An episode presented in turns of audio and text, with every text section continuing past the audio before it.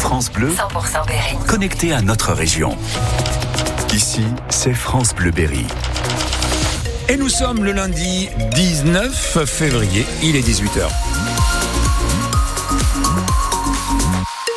18h, le journal est présenté par Alexandre Moto. Bonsoir Alexandre. Bonsoir Luc, bonsoir à toutes et à tous. Du côté de la météo, c'est couvert et c'est pas très chaud. Non, c'est pas très chaud, c'est vrai. On aura quand même, quand même de la brume hein, également ce soir.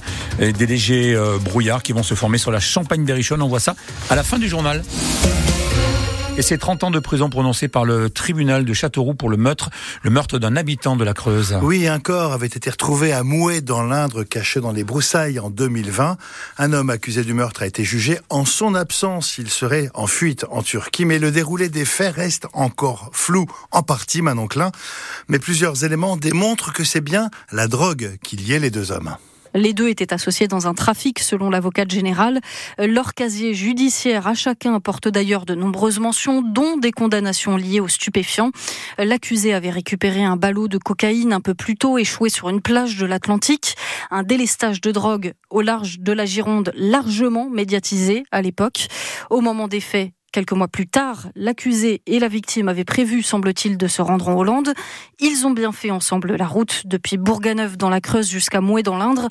Les relevés téléphoniques le démontrent hein, clairement. Ils étaient au même endroit, au même moment. Mais à partir du 3 août, l'une des lignes mais à partir du 3 août, l'une des lignes cesse d'émettre. L'accusé redescend alors direction le sud. Il se débarrasse de la voiture en la brûlant dans le Lot-et-Garonne avant de partir en Turquie. Là-bas, il a été entendu par les autorités. Il a contesté le meurtre. Depuis, il est recherché. Il se trouve sous mandat d'arrêt européen. Manon Klein, vous pouvez retrouver son récit de ce procès en assise sur francebleu.fr. Berry. Une série de vols à la roulotte la nuit dernière à Châteauroux. Une dizaine de voitures ont été visitées et l'argent à l'intérieur dérobé. Elles étaient stationnées dans la rue Ratouille de Limay. Une enquête est en cours. Les parents protestent contre la carte scolaire dans l'Indre. Pas d'école aujourd'hui au Clos du Verger à Argenton. Les parents d'élèves occupaient les lieux. Ils refusent la suppression programmée d'une des trois classes. Demain, réunion avec le maire suivie d'une manifestation dans l'après-midi. Mais il n'y a pas qu'à Argenton, manifestation aussi à Neuvy-Saint-Sépulcre et mercredi à Tournon. Dans le département, six classes devraient disparaître selon la carte scolaire présentée vendredi. Malgré 117 élèves en plus, ce qui est assez rare, les manifestations tentent donc de mettre la pression avant une nouvelle mouture de la carte scolaire annoncée vendredi avec quelques changements, mais à la marge. Dans ce contexte, une proposition de loi suggère que ce soit le conseil municipal qui choisisse ou non la fermeture des classes. Ça concernerait les communes de moins de 2000 habitants. C'est un souhait, en tout cas, du député Horizon du Cher, Loïc Kervran. Pas sûr que cette proposition soit retenue le gouvernement. Maire de Levroux en guerre, lui, contre les éoliennes. Cinq éoliennes sont en projet à 7 km de sa ville. Alexis Rousseau-Jouenet demande aux opposants de remplir les contributions à l'enquête publique ouverte jusqu'à la semaine prochaine, le 27 février. La municipalité et la communauté de communes refusent, je cite, l'argent qui pollue et les promoteurs qui se croient tout permis. Le projet prévoit des éoliennes de 160 mètres de haut. 18h04 sur France Bleu Berry. À 5 jours du salon de l'agriculture, les agriculteurs ont remis le contact dans les tracteurs. À Dunkerque et à Marseille notamment, hein, pour maintenir la pression sur le gouvernement, Emmanuel Macron reçoit demain les syndicats majoritaires FNSEA et les jeunes agriculteurs. Le Premier ministre, lui, tiendra une conférence de presse mercredi sur l'avancée des mesures, mais il faudra plus que des demi-mesures pour calmer la colère, explique Johan Barbe, trésorier de la Fédération nationale des producteurs de lait.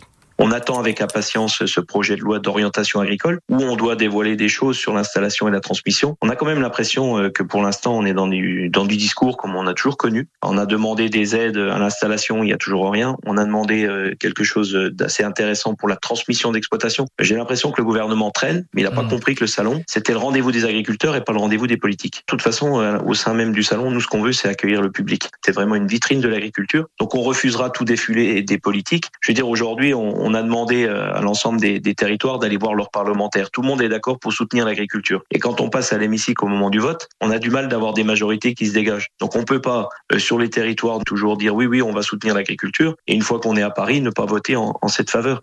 Le trésorier de la Fédération nationale des producteurs de lait. Avis de grève à la poste lancé par le syndicat CGT demain qui demande des hausses de salaire. Un rassemblement est prévu le matin à 10h à Déol devant le centre de courrier. Attention, une grève peut en cacher une autre. Après la grève le week-end dernier, un autre mouvement se profile à la SNCF. Après les contrôleurs, les aiguilleurs ont déposé eux aussi un, préavis pour réclamer des embauches et des augmentations de salaire. Pas mal de suppressions de trains sont à prévoir. Marine Le Pen va participer à la cérémonie d'entrée au Panthéon de Missac Manoukian mercredi alors qu'elle n'était pas la bienvenue selon Emmanuel Macron.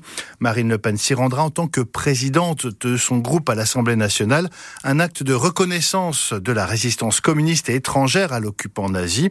La CGT, le PCF et les anciens combattants de l'Indre organisent eux un rassemblement hommage pour honorer la mémoire de Missac et Méliné Manoukian et de leurs 23 compagnons d'armes. Ça se passe après-demain à 17h30 au mémorial de la résistance et de la déportation rue Jean-Jacques Rousseau à Châteauroux.